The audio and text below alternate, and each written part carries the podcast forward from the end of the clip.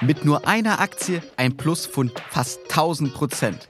Willkommen bei Money Mindset. Ich bin Leo Ginsburg.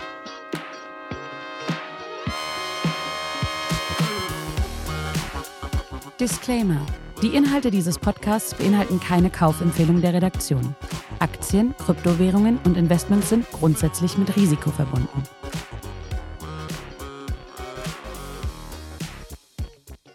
Heute ist bei mir Jessica Schwarzer zu Gast. Jessica zählt zu den bekanntesten Finanzexperten in Deutschland. Sie ist Journalistin, Buchautorin und natürlich Investorin. Hallo Jessica. Hallo, danke für die Einladung. Jessica, deine Lieblingsaktie, und das hast du schon oft gesagt, ist LVMH, Louis Vuitton Moet Hennessy. Ich hoffe, ich habe das jetzt richtig ausgesprochen. Hatte kein Französisch. Warum ist das deine Lieblingsaktie? Was bringt dieses Unternehmen mit, dass du sagst, das liebe ich? Also eigentlich sprichst du es genau schon an, die Liebe. Ich äh, habe als Kind die Taschen toll gefunden und äh, habe mir irgendwann mit Anfang 20 auch meine erste geleistet. Und irgendwann habe ich gedacht, ich schaue mir das Unternehmen mal näher an. Und dann habe ich eben erkannt, es ist auch wirklich so ein tolles Unternehmen. Und ich glaube, ich habe die Aktie seit 18 Jahren, 19 Jahren, irgendwie sowas. Und ähm, ja, vielleicht schaffe ich es ja in den nächsten Tagen und dann hätte ich äh, 1000 Prozent Gewinn. Das ist echt krass. Leider habe ich nur eine kleine Summe investiert aber es ist meine absolute Lieblingsaktie. Und äh, eigentlich heißt es ja, eine Börsenweisheit, man soll sich nicht in eine Aktie verlieben. In dem Fall muss ich leider sagen, ist passiert. 1000 Prozent. Hattest du schon mal sowas mit einer anderen Aktie oder ist das nur bei diesem Unternehmen der Fall? Das ist wirklich Premiere. Also ich hatte schon mal natürlich so einen Kursverdoppler mit 100 Prozent. Ich habe ja angefangen zu Zeiten des neuen Marktes. Da ging das ja alles rasend schnell nach oben. Da hat man auch schon mal 200 Prozent mit einer Aktie gemacht.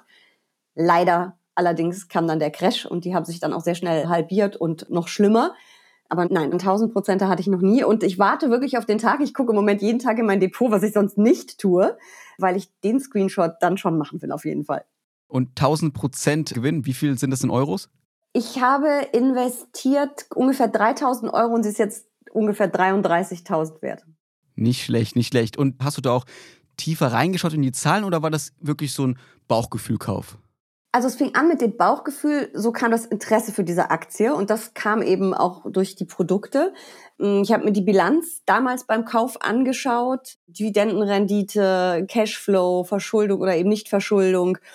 Ich muss aber ganz ehrlich sagen, ich habe da wirklich mit Blick auf Börsenweisheit und Börsenpsychologie in den Jahren danach sehr viele Grundregeln eigentlich missachtet. Ich hinterfrage dieses Investment nie. Ich bin wirklich verliebt in diese Aktie schlechte Nachrichten, die es ja auch immer mal wieder gab. Nachfrage in China ist ja wahnsinnig wichtig für Luxuskonzerne. Wenn da mal was einbrach und es Warnung gab, das habe ich komplett ignoriert. Also meiner Aktie passiert nichts. Das ist aber wirklich eine Ausnahme. Ich investiere sonst komplett anders. Die Aktie ist auch in meinem Spielgelddepot, nicht in meinem langfristigen Depot. Aber ja, ich finde es einfach toll. Und ich freue mich immer, wenn ich auf der Kö oder in Frankfurt eben auch auf der Goethestraße die langen Schlangen vor den Läden sehe, wo die Leute darauf warten, reinzukommen und äh, mittlerweile, wie ich finde, ziemlich überteuerte Lederwaren zu kaufen.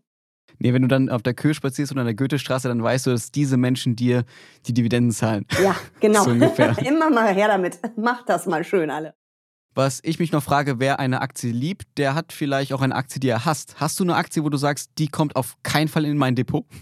Ich habe eine Aktie, mit der ich ordentlich auf die Nase gefallen bin zuletzt, die ich irgendwie schon hasse. Also was heißt Hass? Nein, Hass ist, glaube ich, zu viel. Ich bin das Risiko sehr bewusst eingegangen und dann eben auf die Nase gefallen. Es war, wie könnte es anders sein, Wirecard. Ich habe die ein Jahr vor dem oder anderthalb Jahre vor der Pleite gekauft. Kleine Summe war jetzt nicht wirklich schlimm. Ich habe halt darauf spekuliert, dass an dem ganzen, was es da an Gerüchten gab, vielleicht doch nichts dran ist. Ich bin eines Besseren belehrt worden. Dann lass uns noch kurz in die Vergangenheit springen, bevor wir sprechen, wie du investierst. Als Kind warst du süchtig nach Zinsen. Kann man das so sagen? Ja, so ein bisschen. Man kann auch irgendwie sagen, ich war geldgierig, wenn man ehrlich ist. Ähm, ich habe immer gerne gespart. Also das war bei mir ja in den 80ern. Da gab's so Markenheftchen. Du konntest beim Lehrer dann, das war von den Stadtsparkassen, konntest du so äh, Marken kaufen. Ich glaube, die Flaggen von allen möglichen Ländern der Welt haben 10 Pfennig gekostet irgendwas anderes gab es für 50 Pfennig und es gab Oldtimer für eine Mark. Ich wollte immer die Oldtimer haben. Es passten, glaube ich, zwölf Marken auf eine Seite. Dann konntest du die noch von der anderen Seite bekleben. Dann konntest du die raustrennen und bei der Sparkasse ähm, einzahlen. Und ich war also permanent damit beschäftigt, der ganzen Familie Geld abzuluxen, damit ich diese Marken kaufen konnte und die wiederum aufs Sparbuch. Und ja, irgendwann habe ich dann so angefangen, Bundesschatzbriefe gab es damals noch, Bundesschätzchen. Und damals gab es ja Zinsen, da gab es ja sechs, sieben, acht Prozent Zinsen. Das ist krass, das kann ich mir gar nicht heute vorstellen. Ja, ja, genau. Und irgendwann hat meine Mutter ja wahrscheinlich den Fehler gemacht, würde unser damaliger Banker wahrscheinlich sagen, mir zu sagen, dass ähm, man Zinsen vergleichen kann und im zweiten Schritt, dass man sie verhandeln kann. Und dann äh, bin ich mit dem Fahrrad von Bank zu Bank gefahren. Aber ich war ja ein Kind, also musste meine Mutter immer, wenn ich mich entschieden hatte, wo ich meine zusammengeschnorten oder erbabysitteten 400, 500 Mark anlegen wollte, musste sie ja immer hinterher, weil sie musste ja das Konto für mich eröffnen und unterschreiben. Ich durfte ja nicht. Also so hat es bei mir irgendwie angefangen und dann kam die T-Aktie. Was ist da passiert? Also wir wissen alle, was da passiert ist, aber es war meine erste. Das war deine erste Aktie? Ja, meine Mutter kam auch übrigens auf die Idee, die sagte, lass uns das doch mal angucken, lass uns da doch mal was lesen, lass uns die mal zeichnen. Und das haben wir dann beide getan, jeweils mit unseren eigenen Depots. Sie natürlich auch bekommen. Und das war so der Einstieg. Ich habe sie relativ schnell verkauft und mit dem Geld dann weiter gezockt, muss man leider sagen. Das hatte mit Investieren wenig zu tun. Und ich habe damals auch wirklich die Börse komplett mit einem Casino verwechselt. Das war die Zeit des neuen Marktes. Du konntest eigentlich Dartpfeil auf den Kursteil der Zeitung schmeißen und die Aktie, wo der gelandet ist, hast du einfach gekauft. Und da hast du dann schon in den nächsten Tagen oder Wochen, länger hat es nie gedauert, echt satte Gewinne eingefahren. Das kann man sich heute gar nicht mehr vorstellen. Aber auch eine geile Zeit, um anzufangen. Ja, mega. Aber du hast auch wirklich dann viel gelernt. Ne? Also ich war gefühlt mal zwischendurch die reichste Studentin äh, Deutschlands, aber nur gefühlt. Ich habe da, glaube ich, ein Depot gehabt von über 200.000 Mark müssen es da noch gewesen sein. Das ist ja gigantisch. Und dann kam der krasse Crash. Meine DAX hat damals fast 70 Prozent verloren ähm, und es ging auch krass runter. Ich war am Ende immer noch irgendwie im Plus, Trotzdem, wenn man, wenn man da 200.000 hat und dann 70 Prozent DAX und dann der Rest ist ja auch stark gefallen, was hast du dir dabei gedacht? Hast du es angeschaut und gedacht, oh Gott, was mache ich eigentlich hier? Ja, also ich glaube, der erste Crash ist ja der schlimmste. Da weiß man ja gar nicht, was einem passiert. Und man hat ja auch das Gefühl, bei Null ist Schluss. Hoffentlich ist bei Null Schluss. Also es ist ja ganz komisch. Man weiß nicht, dass Börsen so fürchterlich überreagieren. Und selbst wenn man viel vorher drüber gelesen hat, der erste Crash ist so, wow, was passiert da? Mein Geld. Oh Gott. Und man denkt, es wird halt nie wieder besser. Und ähm, das kann man bei Crash Nummer zwei, drei oder vier als Kaufchance nutzen. Ist das dein größtes Learning, also das auch als Kaufgelegenheit sehen? Einmal das und dann ist auch mein großes Learning gewesen, genau hinzugucken, was man kauft. Wild und wahllos Einzelaktien zusammen zu kaufen, keine Strategie. Ähm, Risikostreuung und der lange Atem, das habe ich da schon alles gelernt, wobei mir das nicht sofort bei dem ersten Crash bewusst war das hat so ein bisschen gedauert, bis ich das gesetzt habe, bis ich das alles hinterfragt habe, was da passiert ist und dann gesagt habe, okay, das passiert mir in der Form nie wieder. Aber natürlich stürzen auch Fonds und ETFs ab, wenn es crasht an der Börse. Aber es ist halt ein Unterschied, ob man eine Wirecard im Depot hat oder ob ein DAX-ETF 20, 30, 40 Prozent verliert. Ne? Auf jeden Fall. Ich bin auch gespannt, wie jetzt nach 2019, zu 20, wo alles so gut lief und dann der Crash kam, wie viele Leute in ein paar Jahren noch investiert bleiben. Also wir haben ja die Aktionärszahlen vor einigen Wochen bekommen vom Deutschen Aktieninstitut und da ging es ja noch mal ein ganzes Stück hoch. Ich habe jetzt leider die Zahlen nicht mehr im Kopf. Das waren, glaube ich, 600 oder 800.000. Also mich hat es total überrascht, weil ich hätte gedacht, dass viele von denen, die in dem ersten Corona-Lockdown sich ja mal mit ihren Finanzen beschäftigt haben, dass viele jetzt so in dem schwierigen Jahr 2022 vielleicht doch kalte Füße kriegen und rausgehen. Und das war nicht so. Es sind sogar mehr geworden und es sind vor allem mehr Frauen geworden und es sind sehr, sehr viele junge neue Aktionäre. Und was wir auch in ganz vielen Statistiken sehen, ETFs ohne Ende, Fonds ohne Ende. Also da kommt scheinbar eine ziemlich vernünftige Anlegergeneration, nicht wie zu meinen Anfängen, wo wir alle so gezockt haben. Liegt auch wahrscheinlich an den Neo-Brokern, die es als so einfach machen, in ETFs zu investieren. Kommen wir noch kurz zu deiner Zeit. Du hast dann wie ein Auslandssemester gemacht, studiert. Was hast du danach gemacht? Was hast du gemacht, dass du heute da bist, wo du bist? Also ich wollte immer Journalistin werden. Ich weiß nicht, ob es zu deiner Zeit noch diese, diese Steckbriefbücher gab, die man in der Schule ausfüllen ja, musste. Ja, gab's. ja, und da stand bei mir bei Berufswunsch immer Carla Kolumna. Kennst du die? Die Rasenreporterin. Genau, die Rasenreporterin von Benjamin Blümchen. Und ich habe während des Studiums wirklich jede Semesterferien ein Praktikum gemacht. Bei der Lokalzeitung, wo ich dann auch freie war im Landtag, in der Presseabteilung, bei Birgit Schrowange bei RTL, dann eben bei DM, das kennst du wahrscheinlich nicht mehr, das war früher die Konkurrenz aus der Verlagsgruppe Handelsblatt zu Kapital. Da war ich in der Online-Redaktion, beworben auch irgendwie fürs Karriereressort oder irgend sowas. Und da hat der damalige Chefredakteur, weil es war ja die Zeit vom neuen Markt, auf einmal gemerkt, dass ich so total verrückt nach Börse war. Und dann hat es, glaube ich, eine Woche gedauert und ich saß im Geldanlageressort und habe da hinterher als Freie gearbeitet. Und das war dann auch mein erster Job. Also so bin ich da reingerutscht und dann auch nie wieder rausgerutscht zum Glück. Und dann später begann ja deine Karriere so richtig groß beim Handelsblatt, oder? Ja, ich war ja bei DM und dann gab es mal die Telebörse, da war ich auch und dann habe ich mich wieder selbstständig gemacht und irgendwann nach ein paar Jahren habe ich dann erst bei Kapital in der Online-Redaktion gearbeitet, aber als Freie, dann wieder als Freie beim Handelsblatt und dann haben sie mir halt einen Job angeboten. Und da war ich dann von 2008 bis 2018, ja, und habe da auch ziemlich Karriere gemacht. Und dann habe ich mich vor viereinhalb Jahren wieder selbstständig gemacht und das war die beste Entscheidung meines Lebens. Warum? weil ich nur noch mache, was ich möchte. Den Luxus habe ich zum Glück, weil ich ganz, ganz tolle Auftraggeber habe, weil ich mich einfach Tag und Nacht mit Aktien und Börse beschäftigen kann, aber zu den Zeiten, wann ich es will. Also heute Morgen zum Beispiel war ich im Fitnessstudio und habe dann Research-Material hinter im Ruheraum der Sauna gelesen und sitze jetzt hier mit dir. Und ich kann vor allen Dingen also ich finde es ganz schwer, acht Stunden in einer Redaktion zu sitzen und wir wissen es beide, sind ja dann eher zehn. Ja. Und die ganze Zeit äh, durchzuhackeln. Und das ist viel schöner und ich bin viel produktiver, wenn ich mir das so einteile, wie es gerade fließt. Und ich bin mein eigener Herr, meine eigene Frau und das finde ich ganz toll. Das macht mir wirklich richtig viel Spaß und es ist sehr abwechslungsreich. Ich moderiere ja auch viel, Vorträge sind dazu gekommen, Podcasts, schreibe immer noch viel. Ich finde es toll. Dann lass uns doch darüber reden, wie du investierst. In einfachen Worten, was ist deine persönliche Investmentstrategie? Ich investiere sehr breit gestreut, sehr langfristig mit sehr hoher Aktienquote. Also mein Depot, mein langfristiges Depot, nicht das Spielgelddepot, wo Louis Vuitton drin ist. Das besteht zu 80 Prozent aus Aktien-ETFs und zu 20 Prozent aus Anleihe-ETFs. Einmal im Jahr mache ich ein Rebalancing. Das heißt, ich schaue wieder, dass es 80-20 ist ist noch ein klitzekleines bisschen komplizierter, sonst hätte ich es wahrscheinlich auch selber rechnen können, weil es verschiedene Bausteine gibt. Es sind insgesamt sieben oder acht ETFs, je nachdem, wie man es zählt. Und dann haben beispielsweise Emerging Markets, also MSCI Emerging Markets, hat 20 äh, Prozent Anteil, MSCI World Quality, also Qualitätsaktien, 15 Prozent. Und da schaue ich einmal im Jahr, dass das noch ungefähr so ist. Also ich fange jetzt nicht bei einzelnen Prozentabweichungen an, da groß zu kaufen und verkaufen. Aber wenn es sich verschoben hat, stärker dann natürlich schon. Das heißt, dein ernstes Depot sozusagen besteht zu 80 Prozent aus Aktien-ETFs, zu 20 Prozent aus Anleihen-ETFs. Kannst du da ein bisschen was erzählen? Du hast gerade schon gesagt, MSCI World, MSCI Emerging Markets. Was sind da noch so für Aktien-ETFs drin? Also die beiden, 20 und 15 Prozent. Dann sind da drin amerikanische und deutsche Small Caps. Dann sind da drin Value-Aktien, MSCI World Value. Es sind Dividendenaktien drin.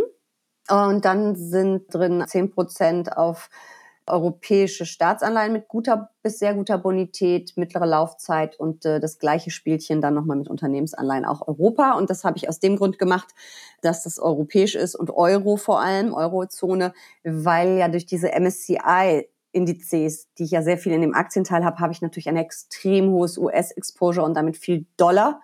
Und dann war so ein bisschen der Hintergedanke, dann könnte man ja vielleicht äh, bei den Anleihen mal ein bisschen in dem Euroraum bleiben, damit man vielleicht so ein bisschen das Währungsrisiko rausnimmt. Bei den Aktien-ETFs, warum hast du dich konkret für diese ETFs entschieden? Beziehungsweise Asien-Pazifik habe ich jetzt nicht rausgehört. Sowas zum Beispiel, warum hast du das jetzt nicht?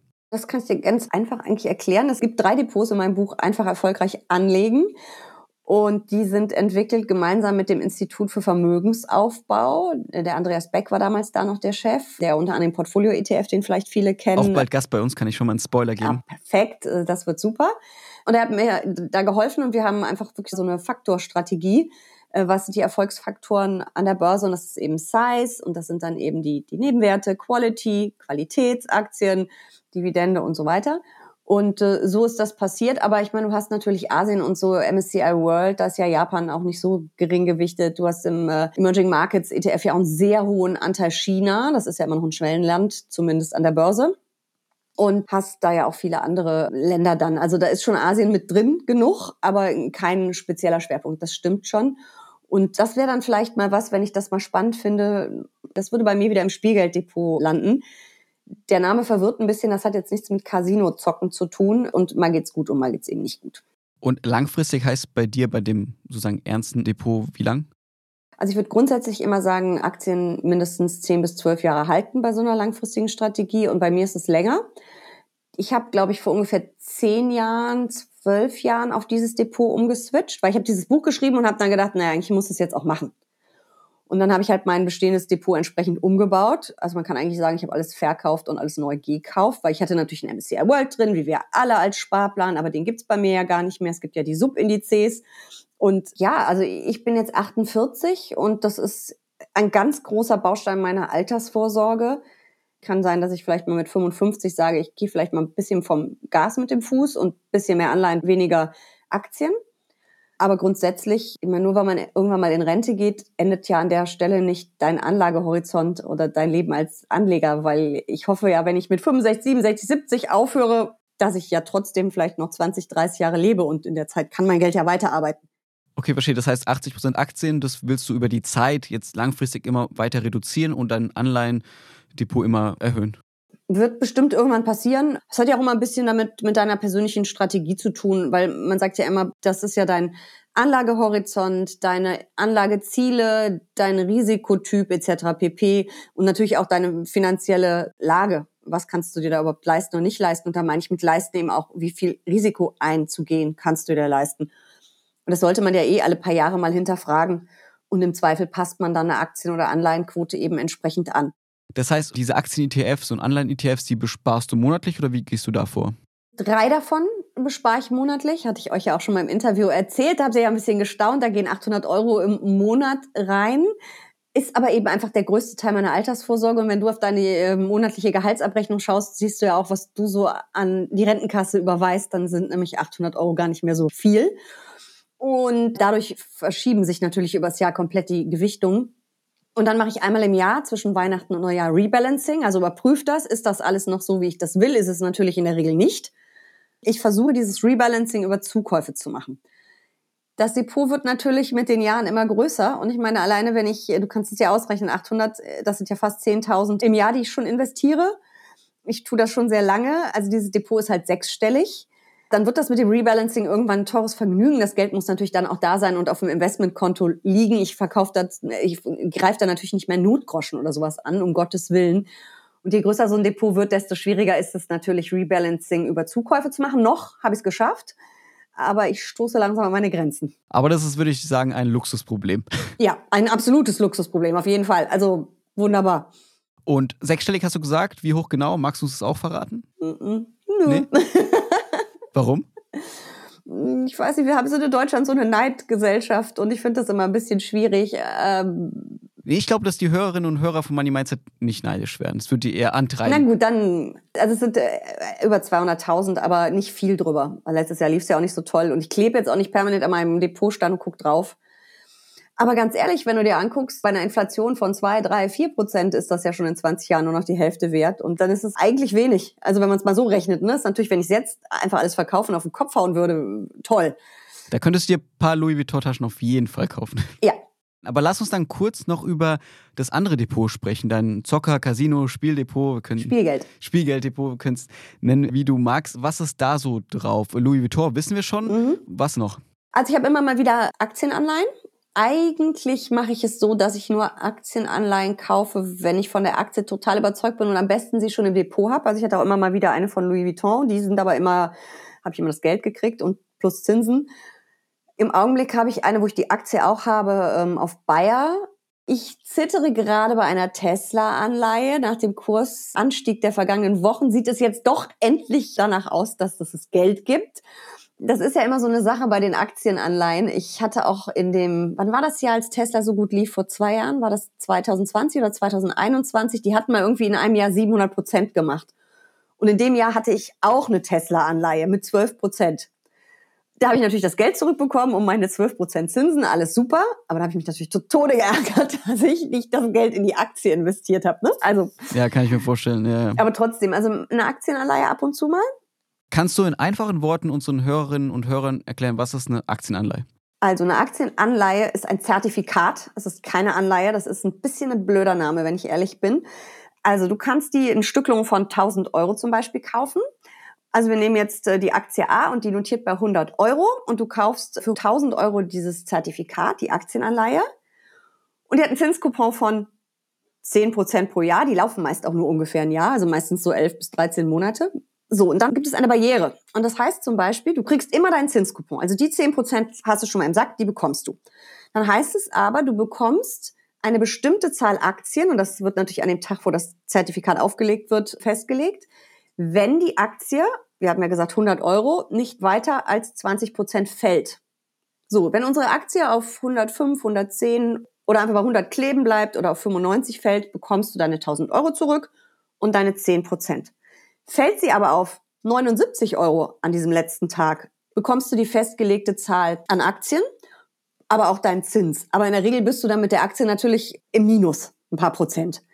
Und das ist, ist immer ganz nett. Man kann da so ein bisschen mit zocken, ein bisschen die Rendite aufpimpen im Depot. Man muss halt wissen, dass man auch ein Risiko eingeht. Ähm, ich hatte nicht nur die Wirecard-Aktie, ich hatte auch noch Aktien. Ja, passiert. Das war doch ganz gut erklärt. Wir haben auf Instagram unseren Hörerinnen und Hörern die Möglichkeit gegeben, dir auch Fragen zu stellen, die sie uns als Sprachnotiz schicken konnten. Und wir haben eine sehr interessante Frage bekommen von Friederike, mhm. die ich jetzt hier kurz abspielen will. Und dann lass uns darüber doch reden. Hallo, liebes Money Mindset Team und hallo, Frau Schwarzer. Ich habe eine Frage an Sie. Und zwar ist mir aufgefallen, dass in meinem Umfeld sich vor allem Männer für das Thema Finanzen und Börse interessieren. Und die Frage an Sie ist, wie kann man das Interesse von explizit Frauen an diesem Thema wecken oder fördern? Ich bin gespannt auf Ihre Einschätzungen. Vielen Dank und liebe Grüße.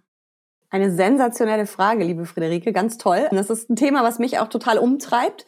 Ich bin ja auch stark in dem Thema Frauen und Finanzen unterwegs. Es wird besser. Wir haben letztes Jahr mehr neue Aktionärinnen gehabt als Aktionäre, immerhin. Aber es ist immer noch zu wenig. Von den genannten 12,9 Millionen deutschen Aktionären und Aktionärinnen ist nur ein Drittel weiblich. Da müssen wir ran, da muss sich was ändern. Frauen gehen das Thema einfach komplett anders an. Es ist ein bisschen eine andere Ansprache. Also das ist jetzt ein bisschen böse, Leo. I'm very sorry.